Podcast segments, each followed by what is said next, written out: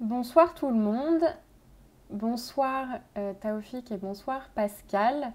Euh, merci d'être euh, avec nous ce soir pour discuter d'un sujet très grave, très lourd, qui malheureusement occupe l'actualité internationale depuis maintenant plusieurs semaines.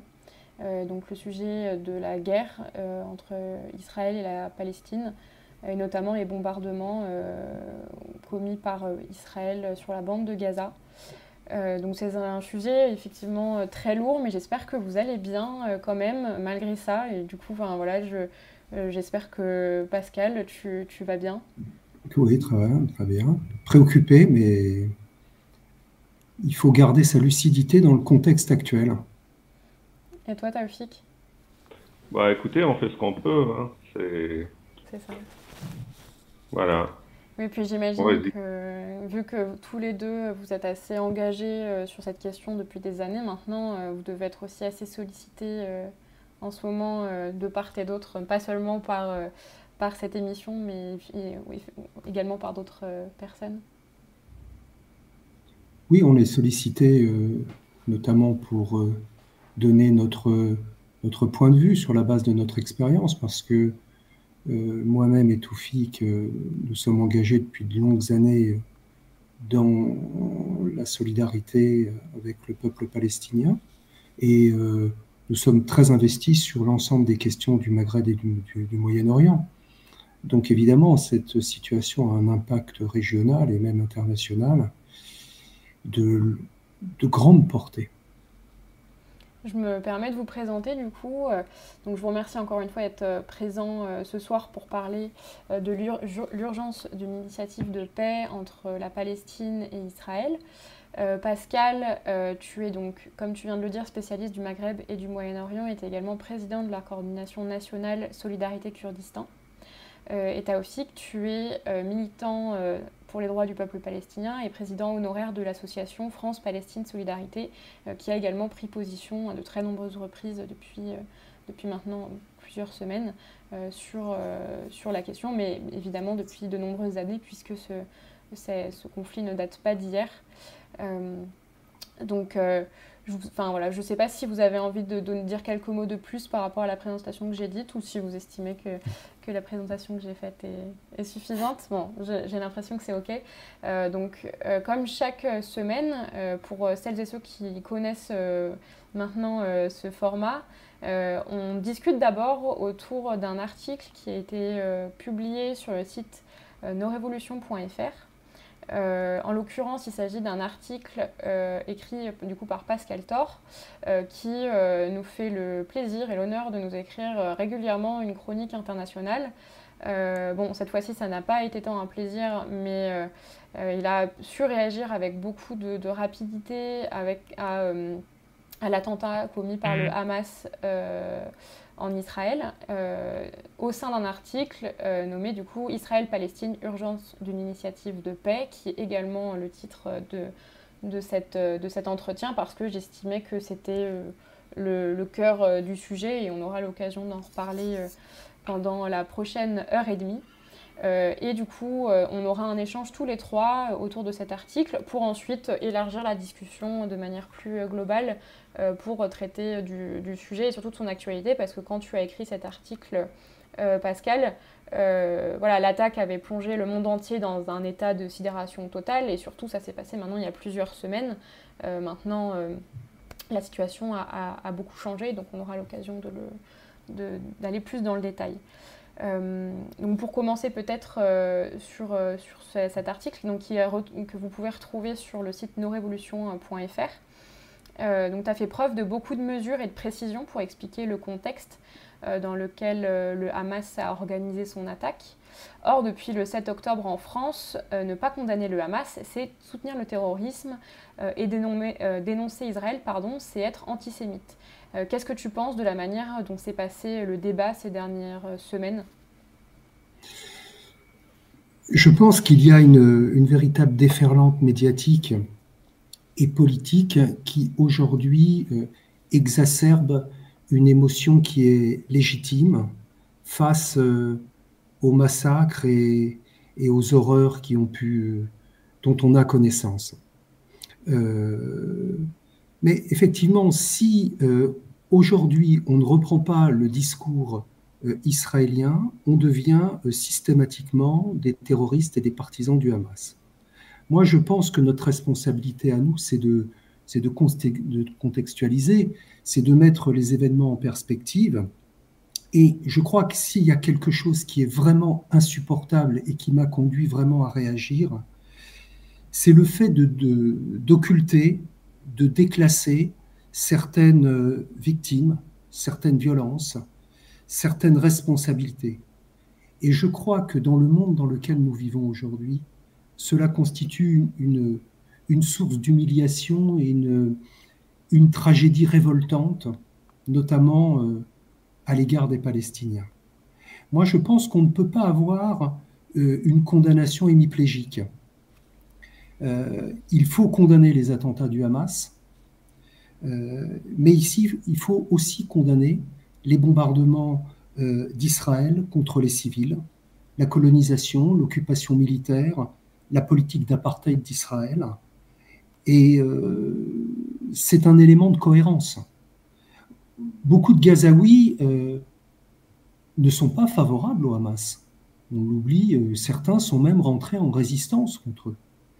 Mais, et tous les Gazaouis ne sont pas comptables de, des actions du Hamas aujourd'hui. Si tant est qu'on considérerait qu'il y a à Gaza 2 millions de terroristes comme euh, les dirigeants euh, suprémacistes israéliens euh, le, disent aujourd'hui. Donc on a besoin de réfléchir, je crois, aux causes d'un tel événement, évidemment pour qu'il ne se reproduise pas, et construire un avenir moins sombre. Alors je sais qu'aujourd'hui, dans le contexte actuel, c'est quelque chose qui est difficile, mais je pense que c'est absolument indispensable.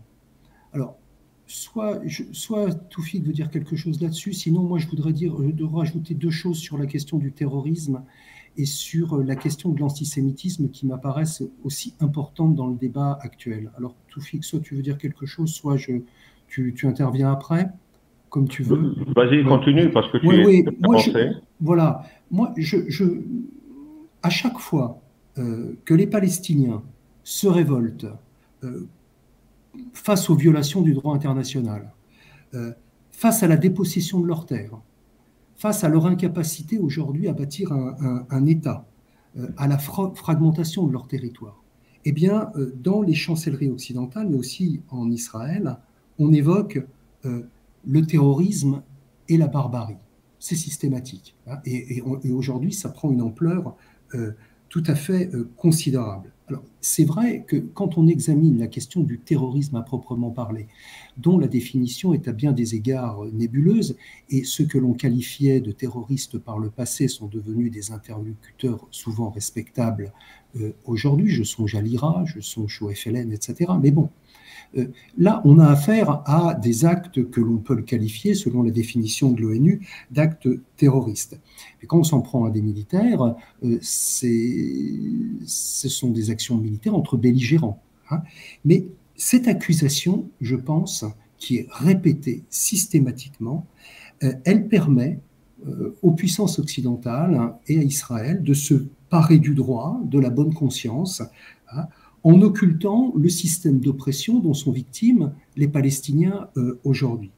Et cette accusation, en réalité, elle vise à dépolitiser le combat des Palestiniens, à réduire en fait cet affrontement de nature sociale, politique, d'une profondeur considérable, puisqu'il s'agit de la violation des droits d'un peuple à l'autodétermination. Eh bien, comme on l'a vu par le passé, on en fait une opposition euh, entre le bien et le mal, comme le rappelait euh, François Hollande.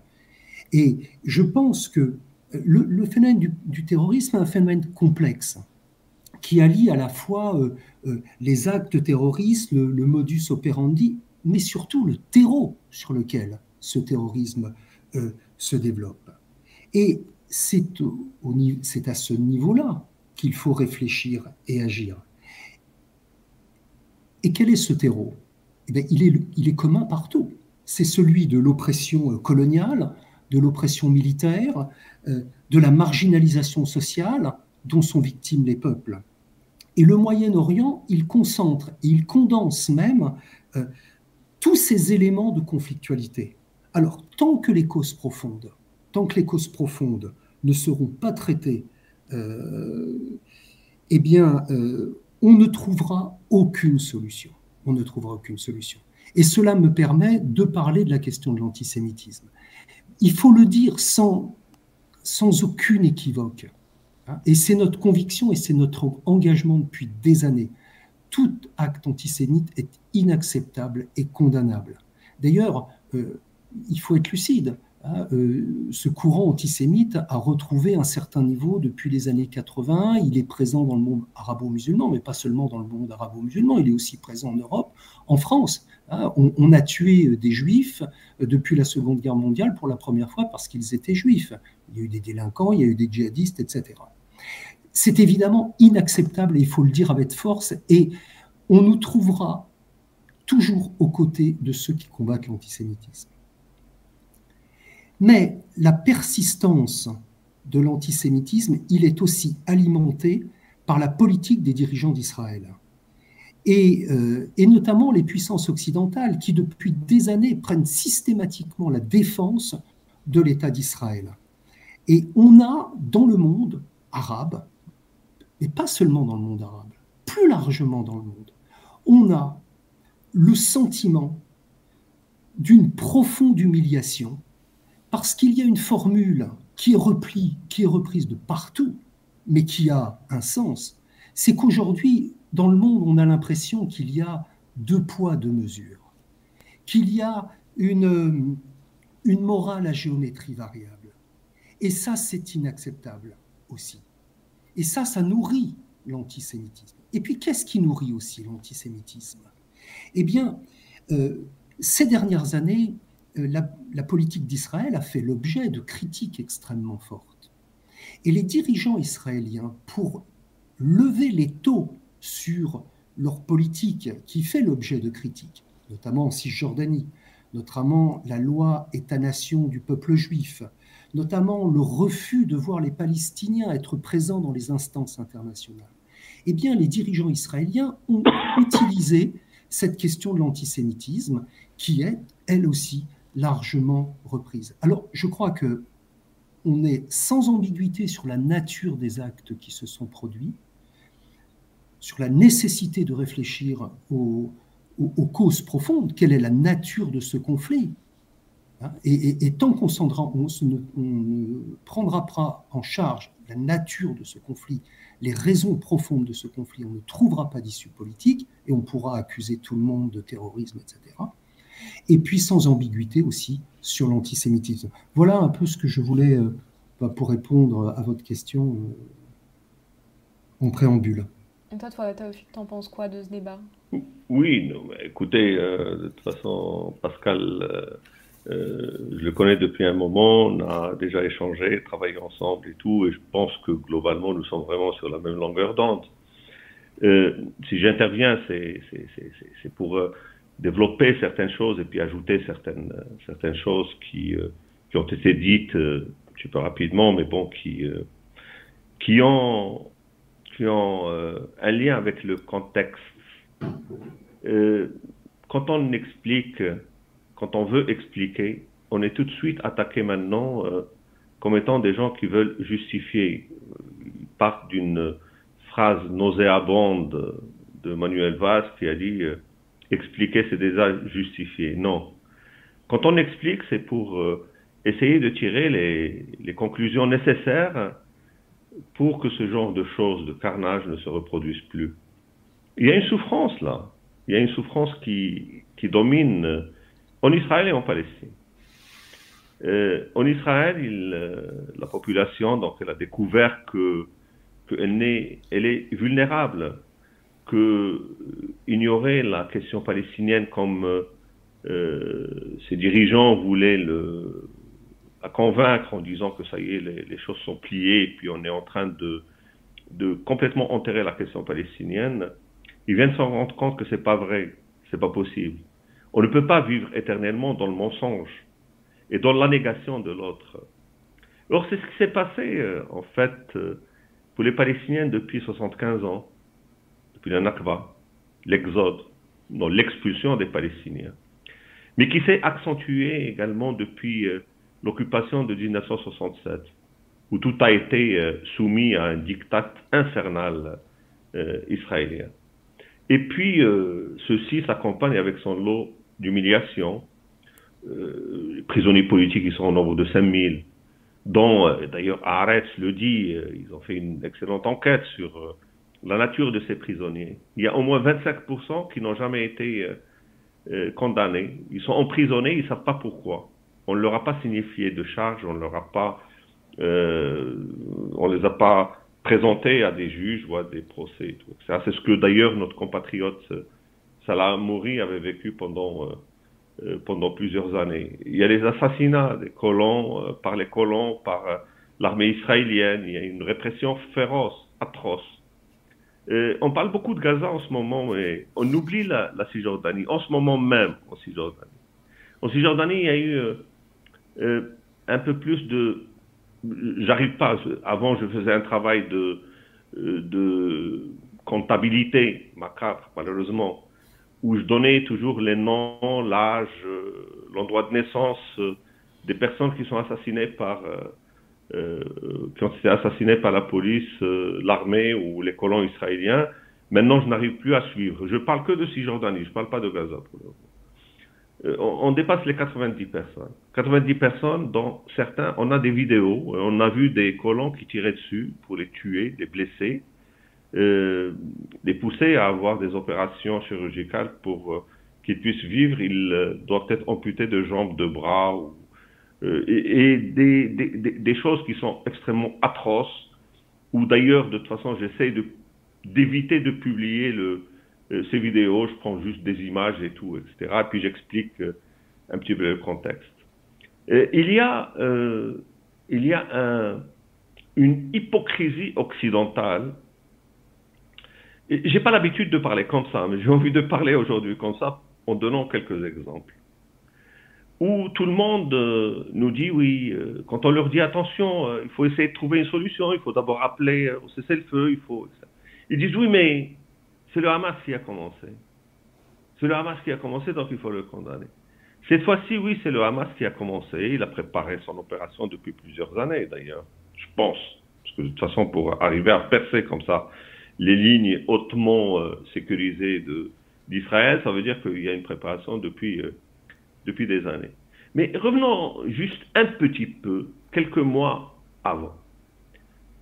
Août 2022 et août 2023, où euh, il n'y avait rien côté palestinien, au contraire, euh, les groupes euh, armés palestiniens, ils, observaient scrupuleusement le cessez-le-feu, qui a été signé après les multiples guerres que la région a connues.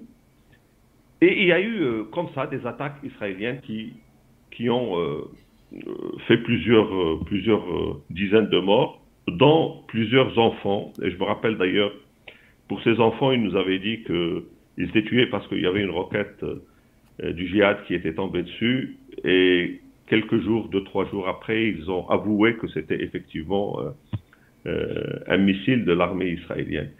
Il y avait cette attaque où euh, c'est Israël qui a commencé. Il n'y avait rien, rien avant. Israël a commencé, et puis ils ont appelé ceci, lui ont donné un nom, euh, une attaque préventive de l'armée israélienne. Une attaque préventive de l'armée israélienne. Euh, ça veut dire quoi, ça, en droit international?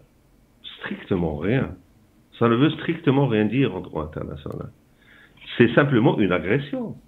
Mais personne n'a osé appeler ça une agression. Je suis allé euh, vérifier un petit peu le, les comptes Twitter et Facebook et autres réseaux sociaux de, euh, de la présidente de l'Assemblée nationale, de, Macron, de la Première ministre Elisabeth Borne et tout, etc., pour voir est-ce qu'il y avait quand même une certaine prise de position contre, contre Israël.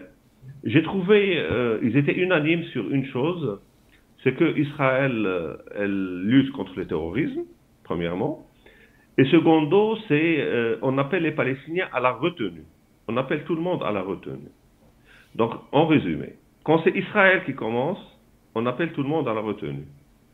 Quand c'est le Hamas qui attaque, ou d'autres groupes palestiniens, c'est l'acte terroriste qu'il faut absolument condamner. Si on ne le condamne pas, on ne rentre pas dans le débat. Euh, je reviens sur, euh, je vais revenir sur la question du terrorisme. Mais avant, j'ai envie de, de, dire, mais qu'a fait la communauté internationale pendant cette dernière décennie, ou même ces dernières années, euh, pour essayer d'éviter ce carnage que nous avons vu Mais juste avant, je veux juste, pour que je sois bien compris et tout, etc., ce que le Hamas a fait le 7 octobre, pour moi, c'est un crime de guerre, voire même un crime contre l'humanité. Mais ça, c'est, si on fait confiance à la justice internationale, c'est elle qui doit le déterminer. Mais elle doit déterminer également euh, ce que euh, Israël a fait. Je reviens à, ce qui s'est passé, par exemple, l'année dernière, euh, décembre 2022. Il y avait un projet de résolution transmis au Conseil de sécurité des Nations Unies pour demander à la Cour internationale de justice. La Cour internationale de justice, c'est la seule cour qui dépend directement de l'ONU, contrairement à la Cour pénale internationale qui est statuée, euh, qui a été, qui est faite par les pays qui, ont, qui sont signataires de ce qu'on appelle le traité de Rome. Donc la Cour internationale de justice, elle donne des avis juridiques la résolution, euh, qu'est-ce qu'elle disait? On demande à la Cour internationale de justice de donner un avis juridique sur l'occupation prolongée de la Palestine par Israël. C'est-à-dire pour dire en fait que cette occupation, elle est illégale. Parce qu'au regard du droit international, une occupation peut être légale. Mais quand elle s'inscrit dans la durée avec des projets d'annexion et puis d'expropriation de, terres et tout, etc., elle devient illégale. Donc on a demandé à la Cour internationale de justice de faire. Les quatre pays maintenant qui, euh, qui ont envoyé leurs dirigeants euh, euh, visiter Netanyahou, euh, avec le dernier en date, c'est Macron. Ce matin, en parlant à Netanyahou, il lui dit Cher Bibi, cher Bibi. Vous voyez, où la France, est, où est-ce qu'elle est tombée, quoi. Et la France, elle s'était honteusement abstenue pour cette résolution, et les trois autres pays, l'Allemagne, le Royaume-Uni et les États-Unis, ils avaient voté contre. Ils ont voté contre un avis juridique sur l'occupation prolongée de la Palestine. Est-ce qu'il y a quelque chose qui a été fait par ces quatre puissances? Par exemple, pour stopper la colonisation depuis 1967. Euh, Rien de concret de temps en temps, on voit des, des condamnations. D'ailleurs, de toute façon, c'est devenu tellement routinier et tout que qu'on on pouvait faire vraiment des copies-collées pour prévoir le communiqué euh, prochain suite à l'annonce de, Est-ce qu'on a condamné la colonisation et puis euh, rien? Est-ce qu'on a mis en application, par exemple, la résolution 2334 de 2016 qui condamne la colonisation, la poursuite de la colonisation et l'occupation, et puis demandons à des entreprises de ne pas faire du business avec. Euh, ça a été voté par, à l'unanimité, moins euh, une voix les États-Unis qui c'était, c'était euh, la fin de mandat de, de Obama qui s'était abstenu. Il a laissé la résolution passer. C'est une résolution extrêmement importante, la, la résolution 2334. Est-ce qu'on a mis euh, en application la résolution 1860 qui demande la levée du blocus de Gaza? Rien de tout ça. 2 300 000 personnes qui vivent à Gaza, une vie d'enfer, un blocus infernal, et je ne parle pas encore de, de, ce siège qui est un siège euh, qualifié par euh, par euh, y compris les ONG israéliennes et palestiniennes et puis internationales, comme faisant partie d'une préparation à un génocide. Il y a une intention génocidaire de la part des dirigeants israéliens avec ce qu'ils sont en train de faire. Et les réactions actuellement euh, de la communauté internationale, de la France particulièrement, elle me concerne, elle est honteuse elle est honteuse. D'habitude, la France même du temps de, de Sarkozy ou de Hollande, qui n'étaient pas vraiment des lumières, ils commençaient par nous parler du droit du pays qui occupe, c'est-à-dire Israël, de se défendre, mais ils ignorent complètement le droit de ce que euh, le, droit à la résistance du peuple qui est sous occupation. Je reviens juste rapidement sur la question de pourquoi ils insistent sur l'utilisation du mot terroriste. Pourquoi ils utilisent Pourquoi ils insistent? Tellement cette insistance et tout, etc. Le terrorisme, le mot terrorisme, il n'a pas de... Bien qu'il soit présent dans certaines conventions internationales, il n'y a pas de définition juridique qui, est liée au droit international. Pour une raison très simple. C'est que certains voulaient le définir comme euh, s'en prendre à une population civile. Mais tous les pays européens, les États-Unis tout ça en tête, ils refusent ça. Pour une raison très simple. Ils ont tué tellement de civils que de toute façon, on va les appeler terroristes à chaque, chaque, euh, euh, chacune de leurs interventions. J'ajoute même que, par exemple, euh, Mandela, il a été sur la liste des organisations terroristes aux États-Unis, des personnes terroristes aux États-Unis. même après sa libération, il s'était présenté aux élections, il a gagné les élections, il est parti aux États-Unis. Et dans le fichier des douanes et tout, etc., ils ont constaté que ce type n'avait pas à mettre les pieds aux États-Unis parce qu'il était terroriste. Bon, ils ont tout de suite euh, euh, trouvé une solution pour commander la France. Donc, un terroriste pour les uns, c'est un résistant pour les autres. Un, résistant pour les uns, c'est un terroriste pour les autres. Mais par contre, il y a d'autres choses qui sont aspects qui collent au droit international. C'est la question du crime de guerre, voire crime contre l'humanité. Et c'est ce qui, ce qui s'applique, à mon avis, mais je ne suis pas juriste, à ce qui a été fait par le Hamas et ce qui est fait par Israël maintenant et ce qui a été fait, par Israël durant toutes les guerres qu'elle a menées contre Gaza. Mais pourquoi ils évitent d'utiliser Pourquoi ils ne veulent pas utiliser le mot euh, crime de guerre et ils lui préfèrent le mot euh, euh, terroriste, une organisation terroriste? Organisation terroriste, ça veut dire qu'il faut l'éradiquer. D'ailleurs, c'est le mot qui accompagne. Donc, c'est terroriste, il faut l'éradiquer. Et puis, face à ce terrorisme, il y a une démocratie, c'est la démocratie israélienne. On va même lui pardonner les crimes qu'elle peut commettre. Ça a été dit clairement. Ça a été dit même par la présidente de l'Assemblée nationale quand elle est partie euh, à Tel Aviv avec euh, de grands humanistes qui sont Meir Habib, Eric Ciotti et puis Mathieu Lefebvre. Euh, des gens qui euh, ne reconnaissent rien de, ce que préconise la diplomatie française historiquement et même. Donc, euh, on, on, préfère utiliser le mot terrorisme, ça veut dire qu'on pardonne à Israël ses excès, et on éradique l'autre côté, et on ne veut pas parler de crimes de guerre pour une raison très simple. C'est qu'en mars 2021, la Cour, la Cour pénale internationale, cette fois-ci, la Cour pénale internationale, elle avait décidé l'ouverture d'une enquête pour euh, étudier, pour euh, euh, enquêter sur les probables crimes de guerre commis par Israël et les groupes palestiniens armés. Les groupes palestiniens armés.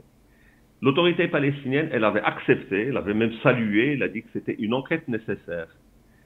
Israël, elle a dit qu'elle ne coopérerait pas avec, euh, avec euh, la Cour pénale internationale, dont elle a qualifié la décision d'antisémite. Les États-Unis, ils ont mené une campagne atroce contre euh, la procureure générale de l'époque, Fatou Bensouda, qu'ils avaient même menacé de lui couper les vivres, etc. Et puis, l'Allemagne, donc, elle colle à la position israélienne, pour des raisons que nous connaissons. Le Royaume-Uni également. La France, elle est restée silencieuse, elle a ignoré euh, cette euh, enquête ouverte par euh, la CPI, par la Cour pénale internationale, alors que la France, elle a toujours été supportrice, grande supportrice de, la Cour pénale internationale quand il s'agissait de, juger ou de condamner des dictateurs africains. Et donc, c'est ce deux poids, deux mesures qui est responsable de ce que nous vivons maintenant. Ce deux poids, deux mesures que, qui est illustré, mais d'une façon, mais euh, ils prennent les peuples euh, du tiers-monde ou bien du Sud pour des, gens euh, qui ne comprennent rien, mais ils ont bien vu les déclarations de euh, Yael Braun-Petit, de Emmanuel Macron, de de la première ministre, euh, des différents responsables, qui disent euh, euh, toute destruction de l'infrastructure par la Russie en Crimée ou dans les territoires qu'elle a conquis en Russie et tout, etc., s'apparente à un crime de guerre. C'est inhumain. Notre combat doit, doit être vraiment dirigé vers, vers ces, ces, crimes commis par la Russie. Et bizarrement, pour, pour la Palestine, au mieux, au mieux, ce qu'il dit, c'est que ben, il faut laisser quelques camions passer euh, pour euh, sauver un petit peu quelques euh, individus qui échapperaient à, au bombardement israélien. Et nous voyons, c'est-à-dire que c'est pas le Hamas qui le dit, Médecins du Monde, Reporters sans frontières, pour ceux qui qui sont là-bas, ou ou Médecins sans frontières, on parle d'une situation catastrophique où les gens, ils boivent de l'eau de mer. Les gens, ils n'ont plus de, rien à mettre sous les dents. Hmm. Et le dernier, le dernier, euh, dernier point dont je veux intervenir, c'est que un silence de la communauté internationale sur un ordre de déplacement de 1 million de personnes du nord de Gaza vers le sud de Gaza. Gaza, elle fait à peu près 45 km sur 10, c'est-à-dire 450 km carrés. C'est petit, c'est tout petit. Donc on met déjà une forte densité, on met la moitié, on met, euh, on déplace la moitié de la population pour la mettre au sud, et on déplace les hôpitaux aussi, les malades. 6000 malades par exemple dans euh, l'hôpital, euh, le principal hôpital de Gaza. Il faut les virer pour les mettre où en fait? Avec on sait qu'il n'y a pas de fuel pour faire fonctionner les générateurs. La centrale, la seule centrale électrique, elle est, elle est, euh, elle est hors service. Et, là, il y a une situation humanitaire catastrophique. Ce n'est pas 20 camions le premier jour et 17 camions le deuxième jour qui va pouvoir sauver cette, euh, cette euh, population. Ce que nous vivons maintenant, c'est donc ce que la Fédération internationale des droits de l'homme disait, une intention génocidaire du gouvernement euh, israélien. J'ajoute ce que nous avons vu pendant les, les visites des quatre, euh, la bande des quatre, l'allemand, l'américain, l'anglais, puis le français aujourd'hui, c'est une complicité de ces crimes de guerre et de ce probable génocide qui est programmé par euh, l'extrême droite israélienne. Et qu'est-ce qui a été dit euh, d'ailleurs pendant cette, euh, cette visite? Bon, On a vu les images d'Emmanuel Macron qui serrait la main de Netanyahou sur les réseaux sociaux. Qu'est-ce qui s'est dit aujourd'hui pendant la visite de ces quatre en, Israël? Quel a été peut-être Pascal, si tu si as suivi oui, j'ai à peine suivi, j'ai eu quelques éléments de, langage, mais le, discours de Macron, c'est une. C'est dans le contexte actuel, c'est tragique, c'est une farce tragique. Qu'est-ce que propose Macron? Il propose de mettre en place, de réitérer la coalition internationale contre l'EI, contre le Hamas. Mais de qui se moque-t-on? On voit bien qu'aujourd'hui, les puissances occidentales, elles essayent d'imposer leur grammaire qui ne fonctionne nulle part. Comment ça fonctionne la grammaire occidentale? C'est que je dépose un tapis de bombes contre ceux qui me posent problème, j'impose un rapport de force qui m'est ensuite favorable. Mais qu'est-ce qu'on a vu? C'est qu'on a vu qu'aujourd'hui, le rapport de force qu'avait imposé Israël, qui apparaissait comme immuable. C'est la raison pour laquelle, notamment, les chancelleries occidentales euh, euh, et un certain nombre de pays arabes euh, avait mis sous le tapis la question palestinienne, considérant que la question palestinienne n'existait pas, elle n'était même plus présente dans les agendas. Or, aujourd'hui, qu'est-ce qu'on voit? On voit que le rapport de force ne joue pas. Que l'invincibilité supposée d'Israël, eh bien, a volé en éclats. Même si Israël, est en capacité aujourd'hui de porter des coups très très dur à un peuple, et je, souscris complètement à ce qu'a dit Taufik. Donc on, ne peut pas, il n'y a pas de solution militaire à la question palestinienne. Il n'y a pas de solution militaire parce que tout le monde l'a cru. Mais à quoi on assiste? Aujourd'hui, ce qui s'est passé est la parfaite illustration que 75 ans de domination n'épuisent pas la, volonté de résistance d'un peuple. Et ce peuple aujourd'hui se soulève. Donc, c'est un mouvement, il faut, bien voir que c'est un mouvement des profondeurs. Parce que il n'y a ni perspective, il y a des frustrations qui se multiplient, il y a un désespoir terrible. Le, mouvement, il y a une nouvelle génération qui, euh, qui, entre dans la lutte. Et, euh, et on voit bien aujourd'hui que comme le dit Bertrand Badi, euh, la puissance, elle est impuissante à résoudre le problème auquel nous sommes confrontés en Palestine. Et le rapport de force ne joue plus. Donc, soit on reprend les mêmes formules qui sont extrêmement dangereuses, parce que comme les mêmes causes produisent les mêmes effets, on peut éradiquer un mouvement mais ce mouvement reviendra sous une autre forme, avec une force euh, dupliquée. Ah, on a fait le combat contre le terrorisme, entre guillemets. Voyons bien, il y avait quelques pays qui étaient confrontés à ce problème-là, voyons bien aujourd'hui la situation. On, est dans une situation où les puissances occidentales euh, ne tiennent même pas compte des désastres qu'elles ont commis. Je songe à l'Irak, je songe à, d'autres pays, ou au Sahel. Aujourd'hui, la puissance est incapable de, résoudre les problèmes d'une société, et c'est une, colère qui vient des profondeurs de la société. Et donc, euh, le, discours de Macron, il est, il est particulièrement scandaleux parce que tout le monde connaît, tout le monde est capable de tirer les enseignements de cette situation. Alors il évoque de manière, moi je dirais qu'il évoque de manière rhétorique, puisqu'il évoque la question d'un État palestinien. Mais qu'ont-ils fait depuis des années? Toufik le soulignait. Hein Ils ont même considéré que le problème palestinien n'existait plus. Voilà. Et donc, euh, je, songe notamment à Netanyahou, euh, qui quelques jours avant euh, l'offensive du Hamas, fait un discours aux Nations Unies où il déclare qu'Israël devient un pays central au Moyen-Orient autour de ses alliés arabes, et il trouve le moyen de ne pas prononcer le mot palestinien.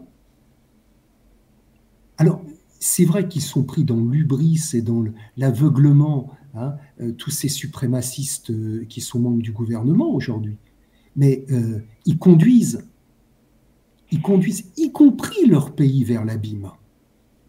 C'est ça qui est, dramatique aujourd'hui. Donc la déclaration de Macron est, particulièrement inadmissible. C'est quand même sidérant de ne pas prononcer le mot colonisation, occupation militaire. Tout le monde sait que c'est la racine du problème. Voilà.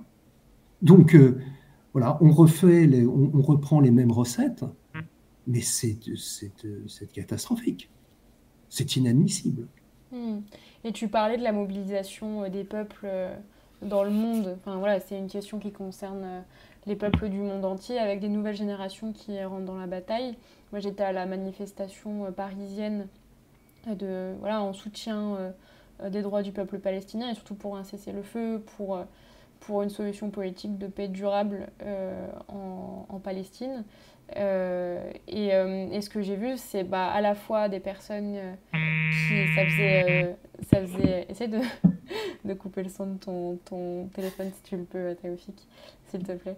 Euh, mais oui, il y avait des personnes qui étaient là depuis, euh, voilà, qui criaient les mêmes slogans depuis 70 ans et qui étaient encore là. Et puis il y avait des jeunes, des très jeunes, voire euh, des enfants qui, et qui, voilà, ils, enfin, quand, ils, quand ils criaient les slogans, et leurs yeux, ils étaient pleins de vérité, quoi. Ils étaient, enfin voilà, c'était, c'est vraiment une lutte qui, qui, qui, est profonde et qui concerne tous les peuples, quoi. C'est pas, ce n'est pas euh, une question non européenne, c'est pas une question non française, c'est pas une question non américaine, c'est une question de tous les peuples qui mm. traverse tous les peuples. Et moi, je voulais vous demander euh, euh, comment se, mobilise le peuple palestinien, que ce soit en, Palestine ou à l'international, vu que c'est une question. Enfin, voilà, quand je dis que le peuple palestinien, enfin, on dit l'humanité palestinienne.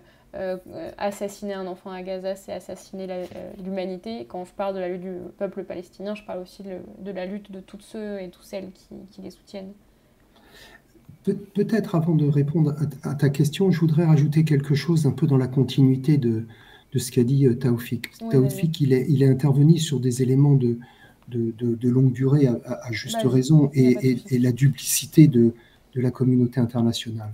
Mais je pense que dans la situation actuelle, il y a une, il y a une situation qui est proprement israélienne, parce que depuis neuf mois, il y a à la tête d'Israël un gouvernement qui est dirigé par une coalition euh, belliciste, dirigée par Netanyahou, mais aussi des partis euh, ultra-orthodoxes, des partis suprémacistes, y compris, tenez-vous bien, des ministres qui se disent eux-mêmes fascistes.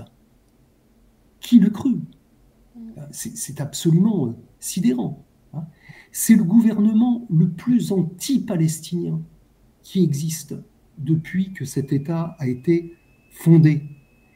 Depuis neuf mois, on a un gouvernement qui multiplie les provocations. En neuf mois, et Toufik en a parlé, mais en neuf mois, ils ont quand même réussi a tué 250 Palestiniens en neuf mois. Il y a eu des massacres à Naplouse, il y a eu des massacres à, à Jenin. Il y a eu euh, ce pogrom dans ce village d'Ouara hein, avec euh, les colons. Hein. Euh, donc, on est, dans une situation où on a un gouvernement qui multiplie les provocations en Cisjordanie, qui multiplie les violations euh, des lieux saints aussi euh, sur l'esplanade des mosquées. Hein. Vous savez, moi, j'ai été il y a un an en Israël et j'ai vu les violences à la proximité de l'esplanade des mosquées, et notamment contre les chrétiens, contre les pèlerins chrétiens qui étaient là. C'était absolument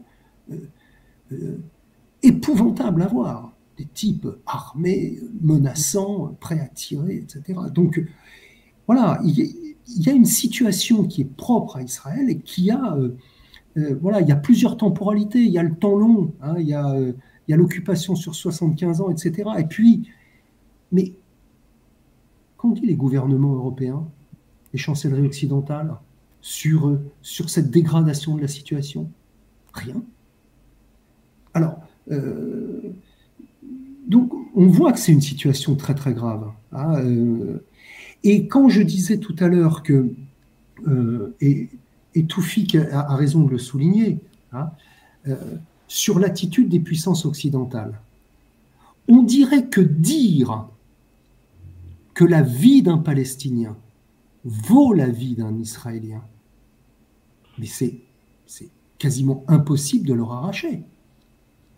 Impossible.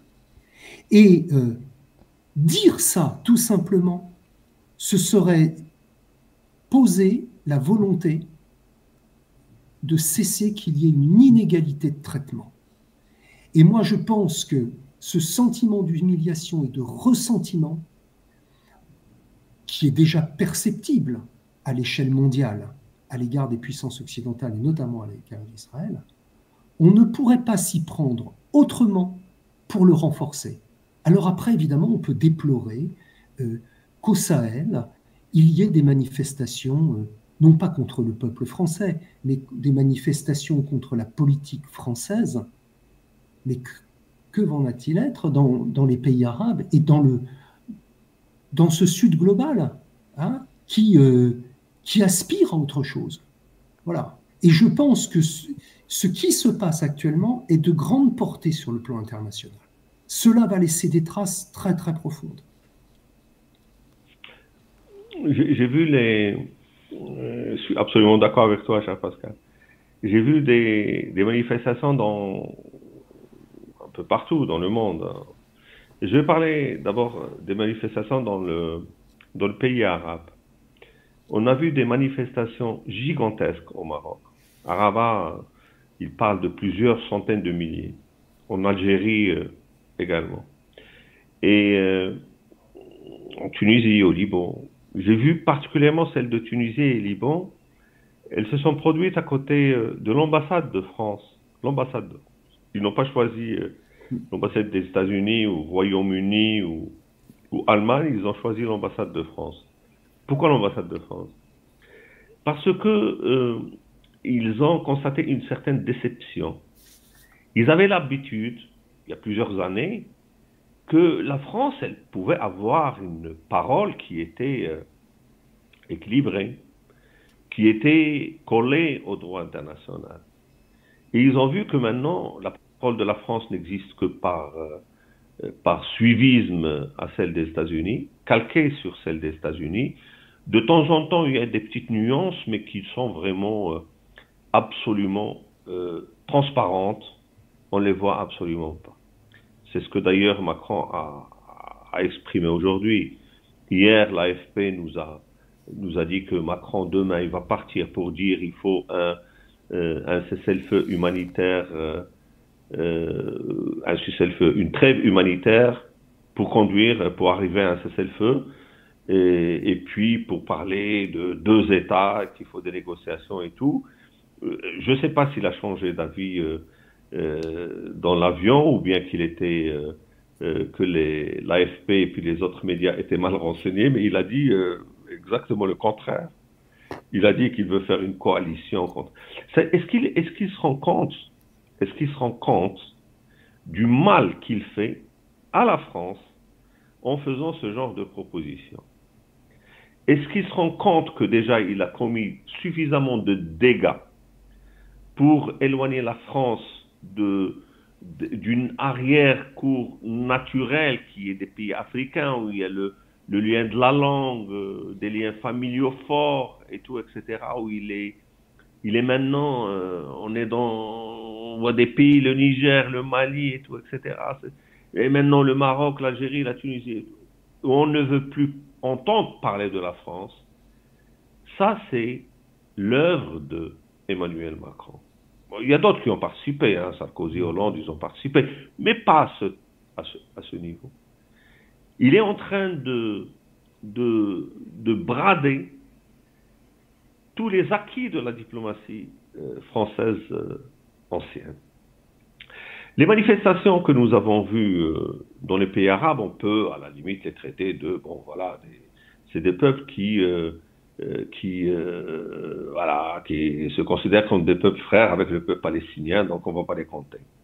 Mais les manifestations en, en Europe, celle du Royaume-Uni, euh, ça a été donc qualifié par la BBC comme l'une des dix plus grandes manifestations de l'histoire du Royaume-Uni. La manifestation contre la guerre pour euh, un cessez-le-feu pour l'arrêt des, bombardements. Des manifestations gigantesques en Hollande, en Belgique, Belgique, Bruxelles, 15 000. Ça, c'est les, chiffres de la police. 25 000 les organisateurs. Et puis, euh, et puis en France. En France, bon, on n'entend pas beaucoup parler de ces manifestations parce qu'elles sont souvent interdites. Nous, nous avons maintenant euh, euh, nous étions obligés de, d'essayer de constituer une batterie d'avocats pour essayer de nous aider à, saisir les tribunaux administratifs pour, euh, euh, essayer de, de faire valoir notre droit à la liberté d'expression. Vous savez, la France est devenu le seul pays, l'unique, l'unique pays au monde où a été décrété interdiction de toutes les manifestations pro-palestiniennes. Et Darmanin s'en est vanté, euh, est vanté à l'Assemblée nationale euh, aujourd'hui. Ouais. Oui. En, Israël, en Israël, ils tolèrent quelques manifestations.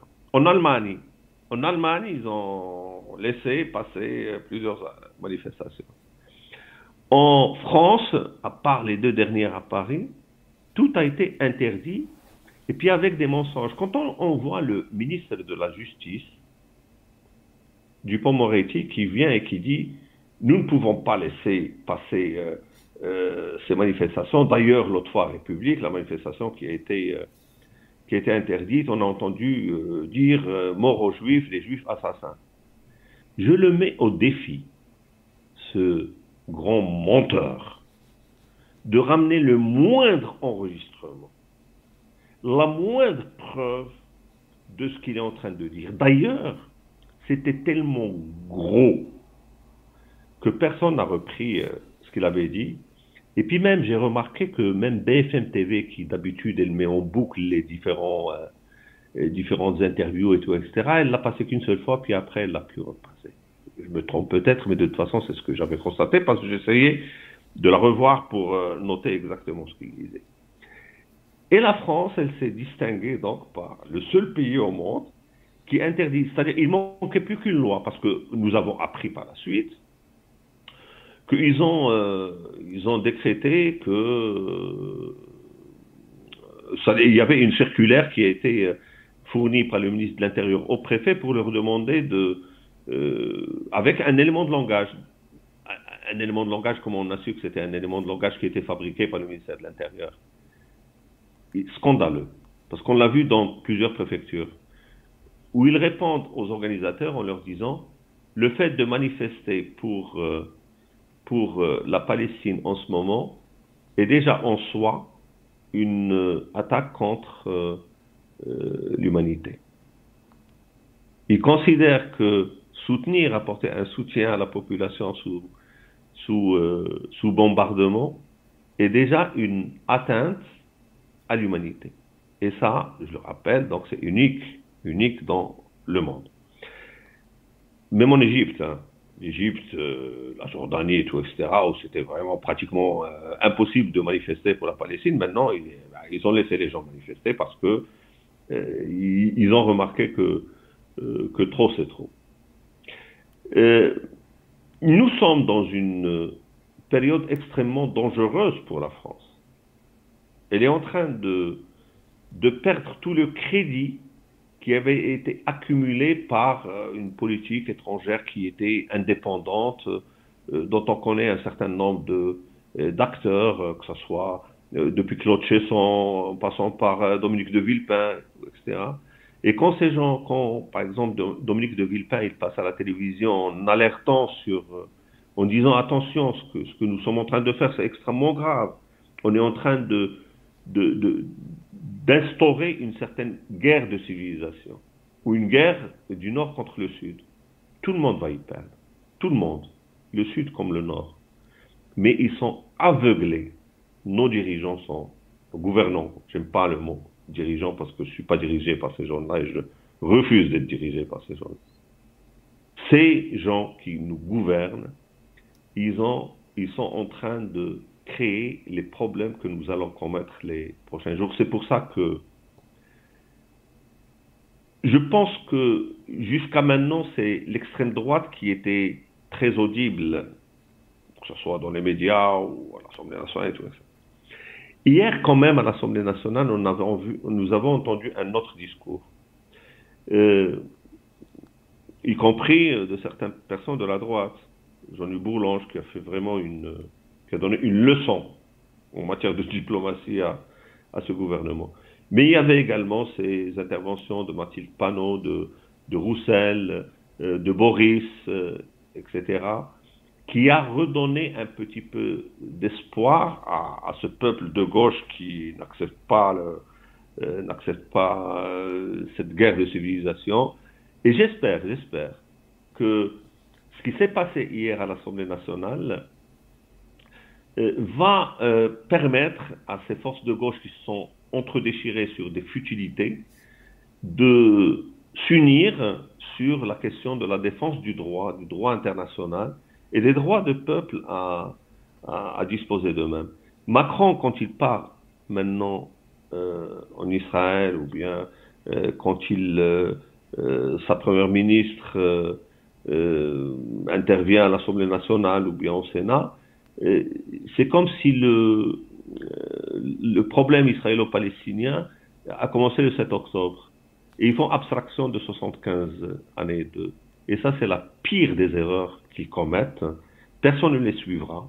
Et puis, euh, ils ne pourront jamais tirer les bonnes euh, conclusions euh, de, de, ce qui s'est passé. Et puis, comme disait Pascal tout à l'heure, si on n'arrive pas à comprendre tout ceci, ben, ce qui s'est produit le 7 octobre va se reproduire quelques années plus tard.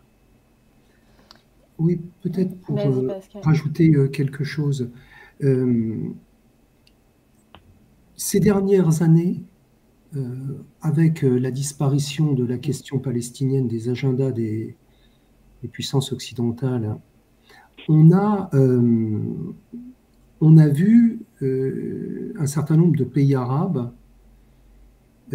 signer des accords avec Israël. Je songe au, Maroc, aux Émirats arabes unis, à Bahreïn, au Soudan, pour des raisons diverses, parfois absolument scandaleuses. Je pense au Maroc qui a signé enfin, qui, reconnaît l'État d'Israël en, échange de la maraconité du Sahara occidental, dernière colonie euh, euh, d'Afrique. L'une des raisons pour lesquelles hein, ces pays euh, ont signé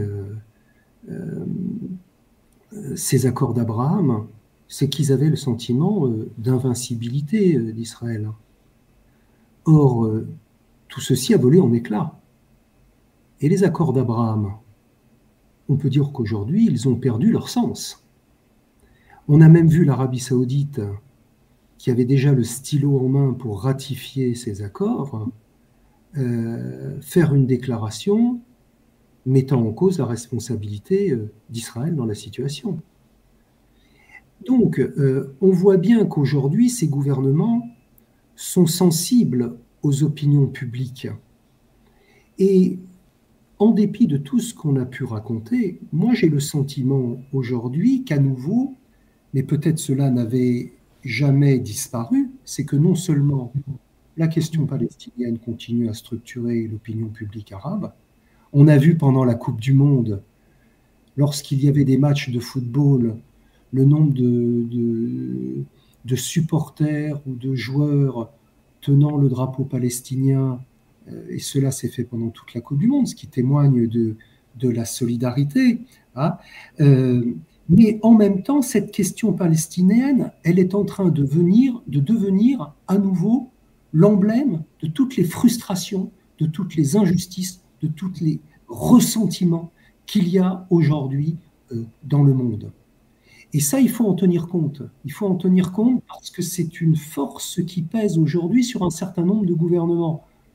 Alors évidemment, il ne s'agit pas de se faire d'illusions non plus, hein, mais quand on voit la mobilisation, et Toufik le disait, en Égypte et en Jordanie, c'est quand même quelque chose euh, dont il faut tirer, euh, dont il faut tirer les enseignements. Et puis euh, sur l'attitude des Occidentaux, ils s'enferment dans une, indignation sélective qui est totalement à contre-courant, qui, en est, presque anachronique aujourd'hui et qui ulcère les peuples du monde entier. Euh, aujourd'hui, c'est un petit peu comme si euh, Israël n'avait de compte à rendre à personne, y compris en termes de droit international. Faites ce que vous voulez, hein, mais vous n'avez de compte à rendre à personne. Alors évidemment, tout ceci est une bombe, est une bombe. Euh, et quand on regarde aujourd'hui le poids des puissances occidentales au Moyen-Orient, quelles sont leurs ressources diplomatiques Eh bien, elles se sont largement amenuisées. Hein. et elles ont une capacité d'action qui est très, très au Moyen-Orient. Mais cela résulte des choix politiques qui ont été faits, et notamment l'absence de volonté de régler la question palestinienne. Si on avait voulu régler la, la question palestinienne, si on avait voulu faire pression pour s'opposer à la colonisation, pour ne pas vouloir régler les problèmes de manière militaire, mais de faire confiance aux acteurs régionaux notamment, hein, qui ont des choses à dire. Et il y a de nouveaux, il y a de nouveaux acteurs aujourd'hui qui peuvent agir sur la, sur la scène internationale. Ah, je songe, il y a un certain nombre de pays comme le Brésil, etc., qui, qui ne sont pas disqualifiés. Aujourd'hui, les puissances occidentales sont totalement disqualifiées euh, face à la situation actuelle. Et les, dernières décisions, les dernières déclarations, etc., ne font qu'aggraver le problème. Et puis la dernière chose, c'est que quand même la France et l'Union européenne, sur un problème aussi structurant des relations internationales, qu'ils soient dans une position suiviste et qu'ils ne prennent aucune initiative pour résoudre le problème, pose quand même des questions sur notre politique étrangère. Évidemment, ce n'est pas nouveau. Hein. mais euh, voilà, quand on est confronté à une difficulté d'une telle ampleur sur le plan international, que la France soit absente d'initiative de, l'Union européenne, c'est quand même une sacrée difficulté. Et en général, quand on parle euh, de trouver une solution euh, au problème euh, auquel est confrontée la Palestine, il y a trois éléments qui reviennent. C'est la fin de la colonisation, la fin de l'apartheid et un État palestinien.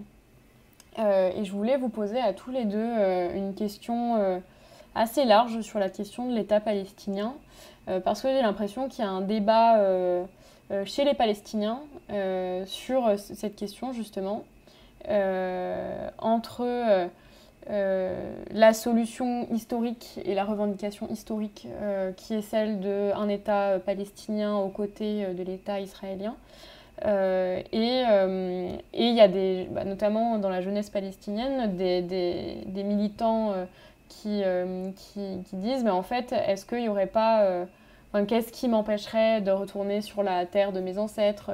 Pourquoi on ne pourrait pas avoir euh, revendiqué un État commun, laïque, multiculturel? Bon, ça paraît compliqué parce que de toute manière, la clé de la paix dans ce cas-là, c'est la, voilà, la défaite du gouvernement israélien qui a une politique qui est incompatible avec un État commun et, laïque. Euh, mais voilà, il y, a, ce débat en tout cas que, j'ai l'impression est, euh, croissant euh, parmi les Palestiniens et je voulais savoir quel est votre éclairage là-dessus, qu'est-ce que vous en savez et qu'est-ce que vous en pensez? Peut-être Taoufik d'abord. Ouais. La, question d'un État ou deux États ou un État palestinien sur les frontières de 1967, ça n'a jamais été une, une idée palestinienne. C'était une suggestion faite par euh, l'Europe, à l'époque ce n'était pas encore l'Union européenne, mais la communauté économique européenne, en 1981. Et euh, c'était la première fois où euh, des pays de l'Europe, ils parlaient d'une seule voix, d'une même voix. Avant, il y avait des dissensions, il y avait la position française, la position allemande, celle du Royaume-Uni. Mais là, ils ont tous parlé d'une seule et même voix, et euh, ils ont dit, nous, pour instaurer la paix en Israël-Palestine, il faut deux États. Un État palestinien sur les 22% de la Palestine historique, c'est-à-dire qui contient Gaza, euh, la Cisjordanie avec Jérusalem-Est. bien sûr, les Palestiniens à l'époque, ils trouvaient que c'était injuste. C'était beaucoup moins que ce que le plan de partage de 47 leur offrait. Mais euh, pragmatique comme il était, Arafat, il a, il a dit il faut qu'on accepte. Il faut qu'on accepte, il faut qu'on fasse la paix, il ne faut plus euh, qu'on continue euh, une guerre à l'infini. Et il a mis sept ans à essayer de convaincre, y compris les, les groupes palestiniens de, de la gauche, l'extrême gauche, comme le Front populaire de libération de la Palestine, le Front démocratique, etc. À l'époque, il n'y avait ni Hamas ni Jihad islamique. Il n'y avait pas ces, ces organisations.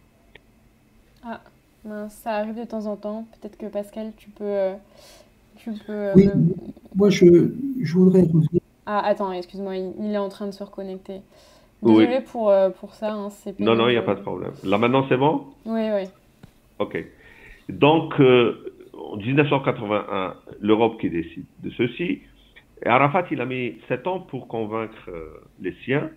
Et il y avait le Conseil national de l'Organisation de libération de la Palestine en, en 1988 à Alger, où il a dit, le Conseil national a décrété que nous acceptons l'édification de l'État palestinien sur les 22% de la Palestine historique. Arafat, il a dit euh, à ses compagnons, ses camarades, il a dit, ça va être une question très facile. J'ai la promesse de l'Europe, comme quoi nous allons avoir euh, euh, cet État si jamais on, dit oui. Et puis il est venu à Paris et puis il avait parlé de cette, de cette charte de l'OLP qui ne reconnaissait pas Israël, comme quoi elle est croix-duc. Il a dit croix-duc. On se rappelle tous de cette, de cette phrase. Il a été trahi par l'Europe, il a été trahi par la communauté internationale. Depuis, on lui a tourné le dos. Et cet État palestinien n'a jamais vu le jour.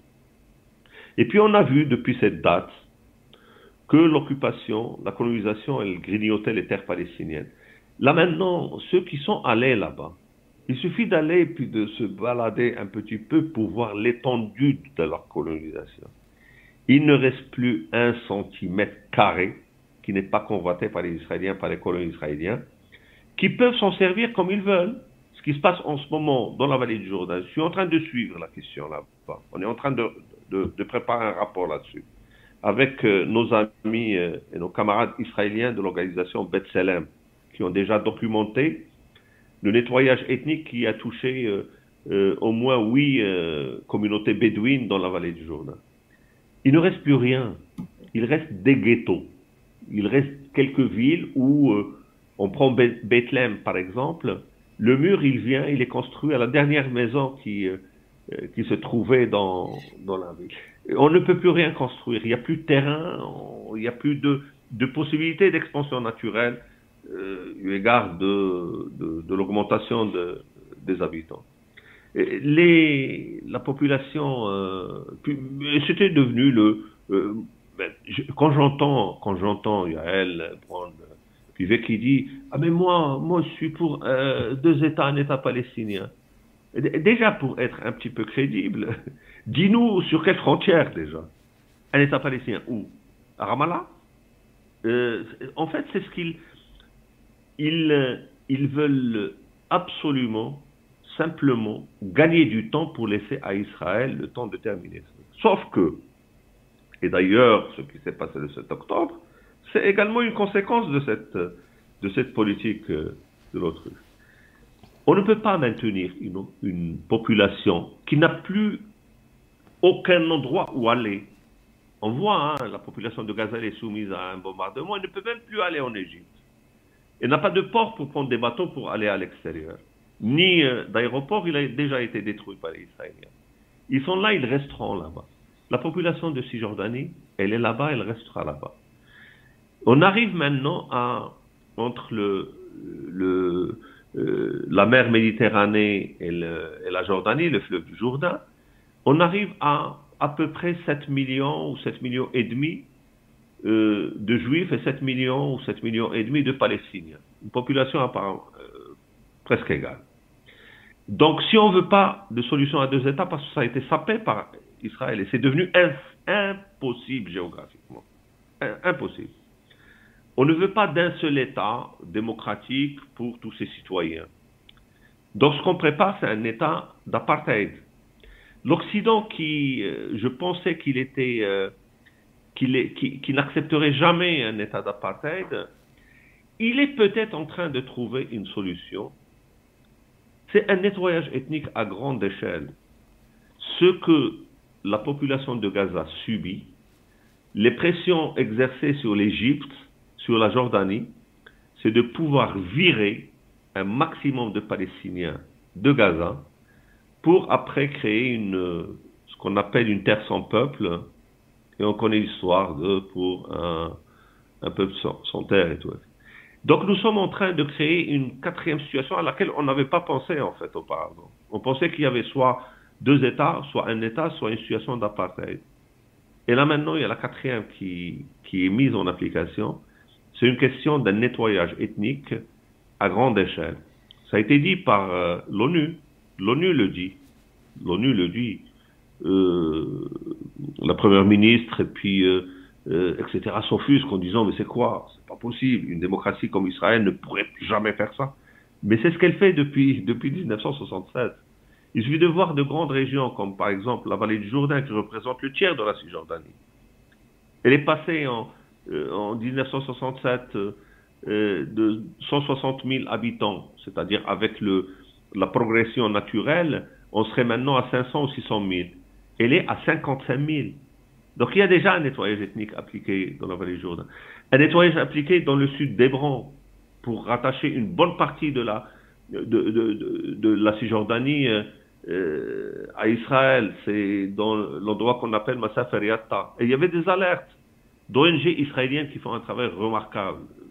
Pas, il y a des gens qui nous écoutent, je les encourage à aller régulièrement sur les sites de Bethlehem, Yeshdin, Breaking the Silence, euh, Standing Together, toutes des organisations israéliennes, toutes des organisations israéliennes, et qui font un travail remarquable, qui documente le, nettoyage ethnique, qui documente l'apartheid.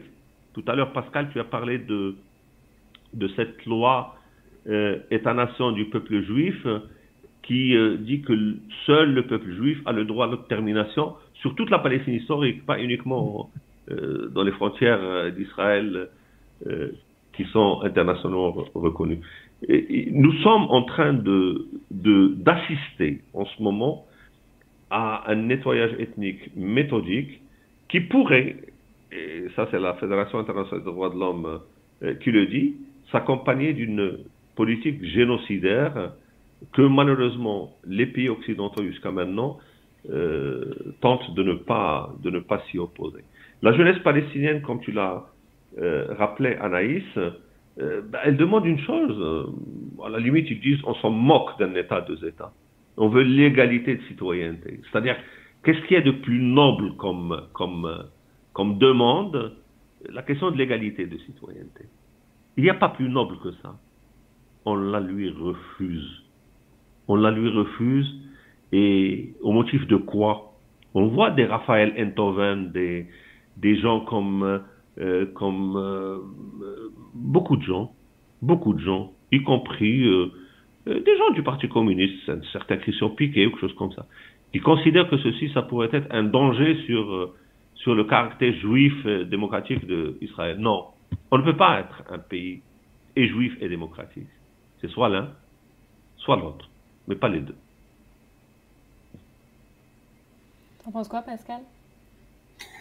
D'abord sur, euh, sur la place de la diplomatie. Parce que c'est sûr que pour l'instant, on voit que euh, la vengeance et la radicalité euh, l'emportent partout. Hein. Mais il faut être conscient que la question palestinienne ne va pas disparaître elle ne va pas disparaître et il n'y a aucune solution militaire. La difficulté, c'est qu'en diplomatie, on négocie entre États. Or, il n'y a pas d'État palestinien. Et quand on ne sait pas avec qui négocier, euh, cela se fait souvent de manière informelle. Et cette espèce de jeu de médiation risque de compliquer profondément les choses actuellement. Euh, moi, je pense qu'il n'y a euh, qu'une solution face à un conflit d'une telle nature. Alors c'est vrai qu'aujourd'hui, cela paraît difficile, mais il faut que cette question soit réappropriée par la, communauté internationale. Euh, on ne peut pas laisser la, situation euh, ainsi, parce que la, catastrophe aujourd'hui, c'est le, déni, c'est de se confier aux, vieilles recettes que les puissances occidentales vont imposer leur ordre. C'est ça la catastrophe. Donc, euh, moi, je pense que euh, et cette question de la communauté internationale, elle doit se faire au plus haut niveau, qui est celui du multilatéralisme. Alors, par rapport à un État, deux États, euh, la question qui est posée, bah, il faut quand même, d'abord, un, c'est que nous n'allons pas choisir à la place des Palestiniens. les Palestiniens aujourd'hui disent qu'ils veulent leur État, dans les frontières de, de 67 avec Jérusalem-Est comme capitale. Mais il faut quand même rappeler que euh, ces deux États sont, et l'État palestinien est juridiquement fondé. Il est juridiquement fondé et il est consacré par le droit international. En même temps, euh, il est, euh, moi je dirais qu'il est politiquement nécessaire. Il est politiquement nécessaire parce que, au regard de la situation actuelle, il n'y a pas vraiment d'autres solutions qui s'offre euh, à nous, et notamment, je pense, parce qu'on n'en parle pas souvent, mais la question des réfugiés. La question des réfugiés euh, qui seront, euh, dont, on, les exclut systématiquement. Et puis je pense qu'Israël n'acceptera pas de perdre la majorité du caractère juif de cet État. Donc, même si c'est vrai que la situation matériellement, on va dire, et euh, compte tenu de tout ce qu'a dit euh, Toufik, euh, est aujourd'hui, on va dire, très difficile matériellement, la réalisation de cet état. Moi, je ne vois pas d'autre solution. Et quand on évoque la question d'un seul État, bah, là aussi, il ne faut pas avoir d'illusion. Hein, de, quel État parle-t-on? Parce que l'État actuel, c'est l'État du Grand Israël, c'est un État d'apartheid, avec son arsenal liberticide et où le peuple palestinien n'aura aucun droit. Donc c'est quand même les, configurations qui sont celles d'aujourd'hui. Euh, voilà. Mais quand on va, quand on va en, Palestine et qu'on va en Israël, euh, il y a une volonté de paix et de justice qui est énorme, et de dignité. Parce que c'est une dignité trop longtemps bafouée euh, sur le plan international. Et ça, ça marque, ça marque beaucoup. Donc voilà, je pense que la situation, est extrêmement dangereuse pour l'instant. Euh, le peuple palestinien, il résiste à l'oppression et, euh, il est là. On ne fera pas partir. Même s'il y a une volonté de nettoyage ethnique et elle, est mise en œuvre aujourd'hui. Et il est là, il résiste. Euh, donc il faut se trouver une solution politique. Et je pense que c'est. Bon, là, on a, on a des viewers euh, qui doivent sûrement se sentir un peu impuissants euh, face à la situation, et c'est normal parce qu'effectivement, il n'y a pas. Enfin, déjà, c'est pas nous, en tout cas en tant qu'individu, enfin, c'est pas nous qui allons changer la situation en en Palestine, euh, mais on peut se poser la question, voilà, quand, quand, on est face à cette situation, qu'on a envie de partager ce qui se passe, de diffuser, euh, on, peut se dire que ça sert à rien, quoi, euh, que de toute manière la situation est bloquée. Est-ce que vous, vous pensez que, enfin voilà, en tant que citoyen, citoyenne français et française, on peut agir pour aider la cause palestinienne en France? Ah, je peux? Oui, vas-y, enfin, si tu veux. Mhm. Euh, je, juste, euh, je reviens un petit peu sur. Euh, en 2010, en 2010, il y avait le début d'une offensive diplomatique palestinienne pour dire bon, écoutez, on va, on va aller, on va saisir toutes les instances de l'ONU et tout, etc., pour essayer d'imposer par le droit, par le droit international, notre État au niveau, au niveau international. Et ils avaient demandé, fait la demande de l'adhésion à l'UNESCO. Euh, un grand débat, il y avait euh, des menaces part des États-Unis, euh, Israël qui voulait se retirer. Euh, Sarkozy, jusqu'à la veille, il avait dit non, mais c'est pas possible, on va pas, va pas voter pour l'adhésion de la Palestine à l'UNESCO alors que c'est pas un État. Sauf que, d'après ce que nous savons, maintenant, nous savions plutôt à l'époque même, c'est qu'il euh, y a eu, euh, par certains diplomates, amis que nous connaissions, c'est que euh, Sarkozy a changé d'avis à, peu près vers minuit et il a donné l'ordre de voter pour l'adhésion de la Palestine à l'UNESCO et donc la Palestine est devenue membre à part entière de l'UNESCO. En 2012, euh, il y avait exactement le même scénario, mais là pour l'adhésion de la Palestine à, l'ONU en tant qu'État non membre. Pourquoi en tant qu'État membre, vite fait, pour que ça soit accepté, il faut que ça passe par le Conseil de sécurité. Or, le Conseil de sécurité, bon, les États-Unis ne veulent pas d'État palestinien. Donc, c'est passé par l'Assemblée générale des Nations unies. L'Assemblée générale des Nations unies, il y avait une très large majorité de pays qui avaient voté pour, euh, euh, pour l'admission de la Palestine. Euh, en tant qu'État, on dit soit État non membre, soit État observateur. C'était à l'époque de Hollande. Hollande, une semaine avant le vote, il avait dit la Palestine ne peut pas obtenir par, à l'ONU ce qu'elle n'a pas obtenu par euh, par les négociations. Donc il était opposé à ce vote, mais il a été, euh, on l'a convaincu. Euh, on avait mené une action, mais vraiment extrêmement puissante au sein du collectif national pour une paix juste et durable, et qui a, qui a poussé François Hollande à changer de, d'avis et à voter pour l'admission de la Palestine à, à l'ONU en tant qu'État non membre. En 2014, 2014, nous avons les deux assemblées, l'Assemblée nationale et le Sénat, qui votent pour, pour inviter le gouvernement à reconnaître, maintenant reconnaître, l'État de Palestine euh, dans les frontières de 1967. Le gouvernement, non seulement il ne l'a pas fait, il l'a ignoré. Pourtant, à l'époque, il y avait le ministre des Affaires étrangères, avant de quitter le ministère des Affaires étrangères pour partir au Conseil constitutionnel, c'était Laurent Fabius. Et Laurent Fabius, il a fait cette phrase qui, était, euh, qui est restée maintenant dans les annales de... Il a dit, euh, la France doit reconnaître l'État de Palestine. Cette reconnaissance n'est pas une faveur, n'est pas un passe-droit, mais c'est un droit. C'était 2014. Presque dix années après, il n'y a pas eu cette reconnaissance. Depuis le départ de Fabius, donc euh, Jean-Marc Ayrault qui a euh, pris le, poste de ministre des Affaires étrangères, il a ignoré cette promesse qui a été faite par la France devant, euh, devant le monde entier. Et jusqu'à maintenant, on n'a pas. Et il y a Hollande, Hollande qui l'avait pourtant dans le, numéro 59 des, dans ses propositions euh, pour accéder à la, à la présidence de la République, c'était la reconnaissance internationale de l'État de Palestine. Donc il a oublié, il n'a rien fait. Macron, il l'a dit dès le départ, pas de reconnaissance. Donc maintenant, quand on l'entend parler de deux États, qu'est-ce qu'il a fait pendant le premier mandat? Rien. Qu'est-ce qu'il a fait pendant son deuxième mandat pour cette reconnaissance? Strictement rien.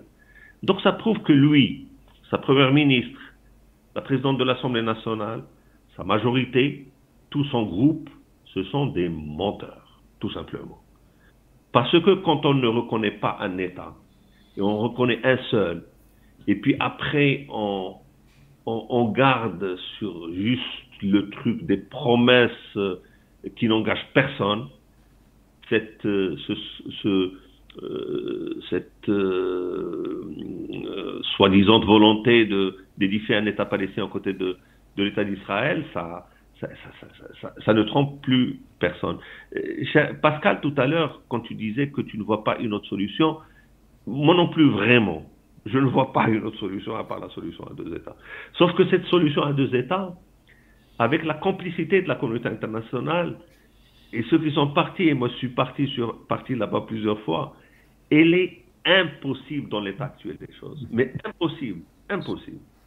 Donc c'est là où euh, un problème qui a été créé par la communauté internationale, Israël, c'est un, un État qui existe grâce à un vote de l'ONU qui, le problème palestinien, en étant relayé au second plan, ce problème a été créé par la communauté internationale.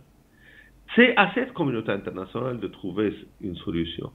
Là maintenant, ce qui m'effraie, c'est qu'elle est en train de dire, euh, cassant cette volonté de résistance de la population palestinienne et soutenant Israël dans cette, euh, dans cette croisade meurtrière contre la population de Gaza, mais également contre la population de Cisjordanie, et puis oubliant toutes les revendications nationales. Ce qui est effrayant, c'est cette volonté de cette communauté internationale d'enterrer définitivement euh, la question palestinienne.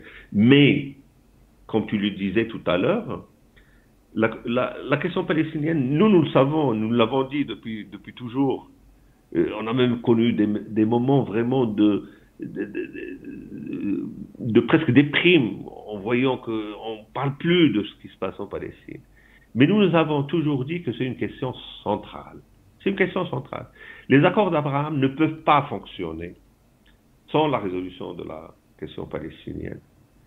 Ils ne peuvent pas, on ne peut pas avoir des relations normales entre Israël et les pays arabes s'il n'y a pas ça. J'étais, euh, euh, en communication avec euh, des amis marocains juste avant de, de, de, de vous rejoindre et j'ai dit alors, quel est l'état de la question de la normalisation Il dit, mais ceux qui étaient les grands défenseurs et puis nous intimidaient et tout ça, ils rasent les murs. Mais personne ne s'en prend à eux, il n'y a pas de violence contre eux et tout ça, juste euh, les questions, ils rasent les murs. Et, même, ils commencent à, sentir un marché de dupes.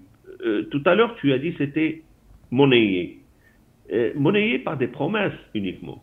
le Maroc, il, y a Trump et puis à l'époque, les Israéliens, Netanyahu, qui ont dit, vous allez voir, on va même ouvrir une, un consulat israélien, puis un consulat des États-Unis dans la ville de Dakhla, le Sahara occidental.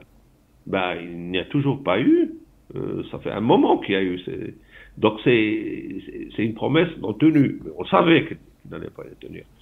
Les Émiratis, ils avaient euh, la certitude qu'ils allaient obtenir les, les avions euh, de combat américains, F-35.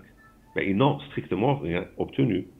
Et le Bahreïn, il n'a rien obtenu de ce qu'on lui avait promis le Soudan sur le fait de, euh, des aides financières pour... Euh, pas du tout, ça l'a au contraire plongé, euh, depuis qu'il a eu cette normalisation, dans une guerre civile atroce où il y a des milliers de gens qui sont, qui sont en train de mourir.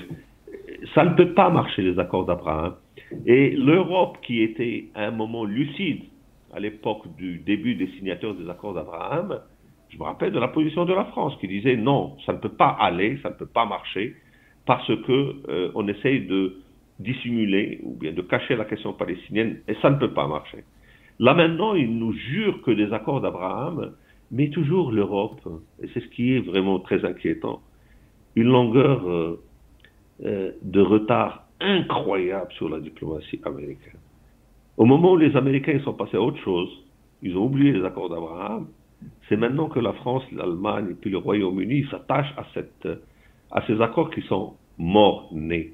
Maintenant, Macron, et d'ailleurs ça prouve qu'il ne connaît strictement rien, euh, ni à cette région, ni euh, à la politique euh, arabe, contrairement à ses prédécesseurs, y compris, y compris le dernier, Sarkozy et Hollande.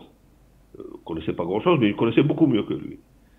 Le fait de, dire que euh, faut continuer la, coalition qui existait contre l'État islamique. Là maintenant, il faut qu'on la transforme en une coalition contre le Hamas. Mais est-ce qu'il sait de quoi il parle ou pas? Le Hamas, maintenant, même si les gens qui ne le portaient pas dans leur cœur dans les pays arabes, ils considèrent que c'est le seul mouvement qui a pu tenir tête à Israël. À tort. À tort. Mais c'est ça l'état de l'opinion publique arabe qui a été, qui a été écrasé euh, par le manque de liberté d'expression chez elle et par le fait qu'elle est complètement ignorée par, euh, euh, par l'Occident. Donc, que cherche Macron en fait? Il cherche une guerre vraiment frontale entre le Sud et le Nord? Il s'y prendrait pas autrement, si c'est ça ce qu'il cherche.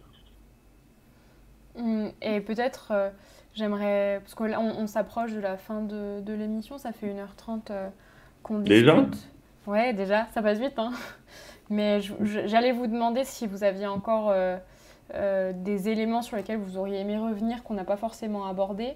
Mais du coup, je vais quand même rebondir sur la, enfin, les derniers mots que tu as dit.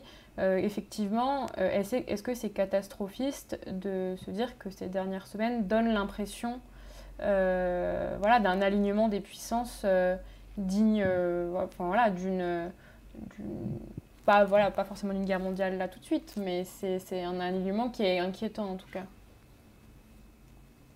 sur la question palestinienne. Je, je commence ou? Vas-y, vas-y.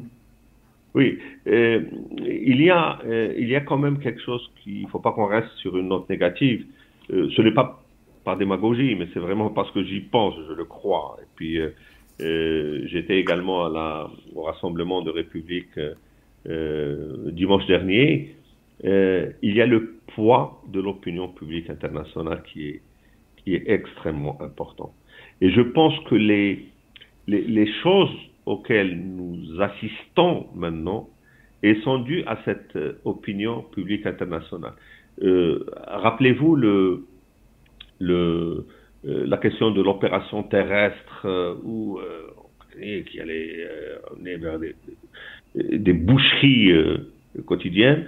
je ne dis pas qu'elle ne va pas avoir lieu, mais elle a été beaucoup retardée jusqu'à maintenant. Donc, plus il la retarde, plus on peut espérer qu'elle ne se tienne pas, surtout si on maintient notre mobilisation. Euh, la question de Israël a le droit de se défendre et elle peut aller jusqu'au bout de ce qu'elle veut. C'est le seul discours qu'on entendait ici en France, euh, exprimé d'une façon très claire par euh, la présidente de l'Assemblée nationale, et surtout quand elle a dit à l'Assemblée nationale, nous apportons notre, solidarité inconditionnel, inconditionnel à Israël, où on a vu euh, euh, les députés qui se sont levés pour applaudir, y compris des députés de gauche qui s'étaient levés pour applaudir, le mot inconditionnel était déjà effrayant. C'est c'est euh, cette ce qui se passe, ce qui s'était passé avant et ce discours, il commence un petit peu à s'atténuer. On commence maintenant à parler de euh, de trêve euh, pour faire euh, rentrer de, un peu d'aide humanitaire pour la population de Gaza. Et même hier, la première ministre qui parlait de, qui parlait de, d'une trêve humanitaire qui doit aboutir vers un cessez-le-feu. Donc, ce, ce, changement de langage, il est dû à deux choses. Il est dû au fait que euh, même les soutiens conditionnels à Israël, ils voient que Netanyahou il est en train d'aller très très loin, mais c'est dû également à toute la mobilisation de la société civile, de par le monde. Et ça veut dire que maintenant la balle, elle est dans notre camp en tant que société civile. Il faut vraiment qu'on continue la pression, qu'on continue les manifestations, les protestations, qu'on écrit des articles, qu'on essaie d'expliquer, qu'on multiplie les réunions, les émissions, euh, pour faire valoir euh, euh, notre point de vue. Et là maintenant, on est en train de le faire. On est en train de le faire. Vous avez remarqué peut-être même dans les médias, il y a un petit changement de, de discours qu'on est en train de, de vivre. Et, ça, ça veut dire que le poids de la société civile, le poids des forces progressistes de progrès, des forces de la paix, il est toujours, il est encore considérable. Et c'est le seul point d'appui pour qu'on puisse éviter euh, que la situation devienne incontrôlable, catastrophique et très meurtrière pour tout le monde. Oui, juste un mot. Moi, je considère qu'on est dans une nouvelle séquence depuis quelques jours, euh, notamment avec la mobilisation des opinions publiques. Il y a une nouvelle donne. Et de, ce, de, cette, situation nouvelle peut voir émerger un nouvel ordre et tous les compromis qui paraissaient inenvisageables, eh bien, peuvent être à nouveau sur la table. Tout va dépendre des mobilisations et euh, on le voit, c'est déjà déterminant. Il y a déjà des choses qui ont bougé sur le plan international. Oui, oui, tout à fait. Et je pense que Enfin, c'est important euh, pour euh, tous celles et tous ceux qui nous écoutent de continuer. voilà, je pense que si vous avez cliqué sur euh, le lien de ce direct, c'est parce que vous vous informez et que vous diffusez autour de vous des informations sur ce qui se passe en Palestine, à Gaza, en Cisjordanie. Mais continuez de le faire, que comme, comme vous venez de le dire, voilà, c'est, ça, ça, peut changer la donne d'avoir une, voilà, des masses qui se mobilisent en, en soutien au peuple palestinien et de se retrouver en manifestation chaque fois plus nombreux, plus nombreuses en, en disant à, nos amis, à nos proches, à notre famille de venir avec nous parce que parce que c'est important. Euh, tu parlais tout à l'heure, Taufik, d'une manifestation gigantesque euh, en Angleterre. Euh, voilà, c'est c'est pas normal qu'en France, enfin, c'était une très grosse manifestation et qui faisait suite à l'interdiction, mais voilà, il on, peut être plus de 30 000, il faut qu'on soit plus que 30 000 à Paris, il faut qu'on soit encore plus nombreux, qu'on remplisse les rues. Euh, et sur, cette, euh, sur cet enjeu, c'est important euh, qu'on soit une masse, quoi. Oui, Pascal. je, je, voudrais rajouter quelque chose.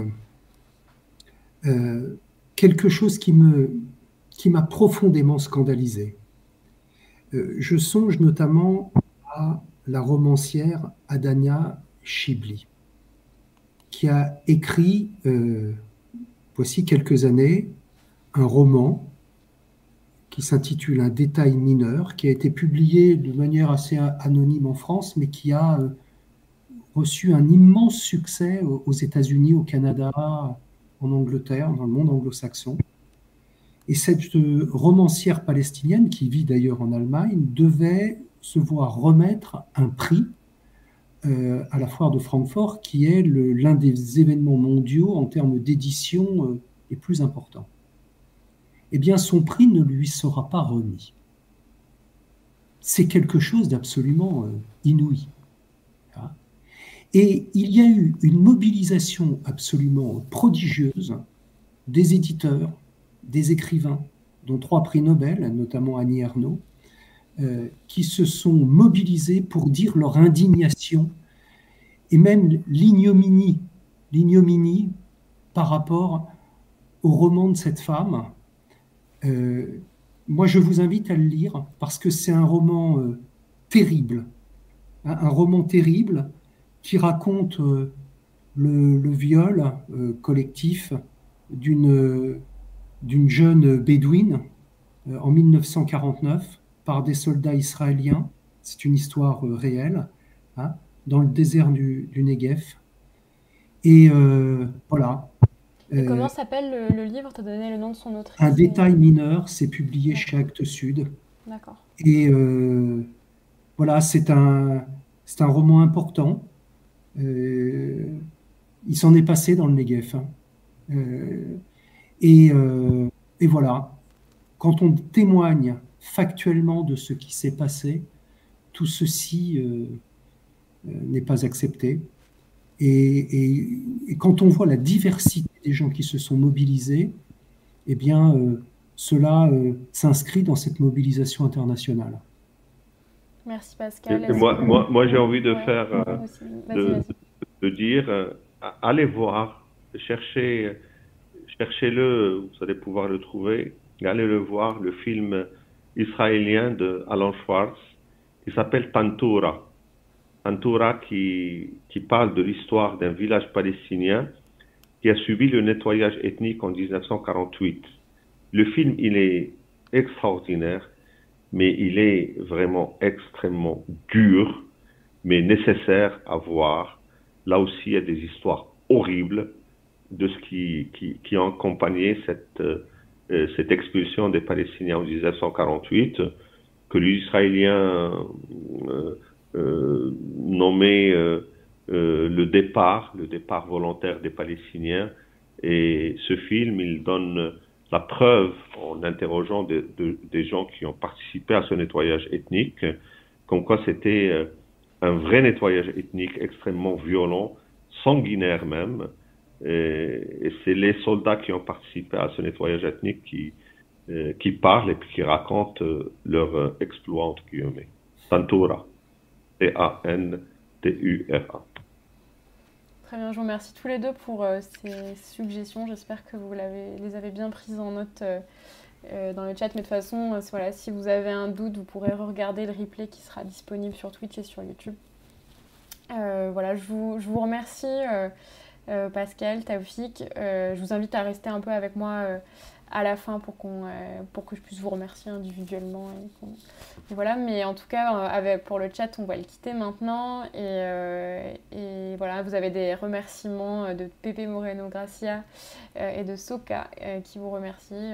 Pepe Moreno Gracia dit qu'il ou elle a appris plein de choses et vous souhaite bon courage dans vos luttes. Euh, et vous avez également le, lien du site norevolution.fr qui a été mis par Soka dans le chat. Et encore un remerciement d'Hugo qui dit super, merci beaucoup. Euh, du coup, voilà, je, vous remercie encore pour cette discussion. De toute façon, euh, j'invite les uns et les autres à suivre bah, les, articles de, de, Pascal sur nos révolutions qui traitent de l'actualité internationale. Encore un remerciement de Safo 17 dit que c'était passionnant. Euh, et de suivre aussi les, les prises de position euh, de Taufik, notamment sur, euh, qui est très actif sur Twitter, donc vous pouvez le suivre. voilà, parce que l'actualité va continuer d'évoluer les prochains jours et c'est important de, rester, de rester vigilant et de suivre ce qui se passe. mais voilà, donc on, se retrouve la semaine prochaine. Mardi, pas à la même heure, ce sera à 19h. Girondine du Sud qui vous remercie aussi. Euh, on se retrouve la semaine prochaine pour parler euh, de, la jeunesse. Ah mince, attendez, je vais remettre euh, Pascal qu'on a perdu. Ah bah mince, je crois qu'il a enlevé sa caméra parce que je l'ai toujours ici. Mais bon, oui, donc on, sera avec Aurélie Biancarelli-Lopez qui est maire adjointe à la mairie de Marseille en charge des questions d'enseignement supérieur, de recherche et de vie étudiante. Euh, et, on sera aussi avec euh, Gwen Thomas Alves, qui est euh, le président du syndicat étudiant, qui a écrit un, article pour nos révolutions également sur la question, sur la question lycéenne. et donc on sera, on sera tous les trois la semaine prochaine pour discuter de, voilà, des mobilisations des jeunes. Et on parlera très certainement également euh, de la question euh, palestinienne, puisque les lycéens et les jeunes et les étudiants notamment se mobilisent beaucoup sur cette question, donc je suis certaine qu'on en, en, parlera aussi. Euh, mais voilà, du coup, je clôture là-dessus. Encore une fois, merci à vous deux. Je regarde si je peux pas remettre Pascal. Manifestement. Ah si, super, il est de retour.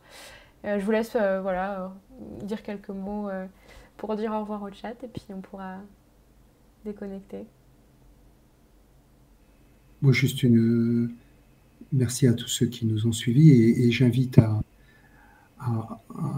se mobiliser le plus largement possible euh, pour trouver une solution pacifique.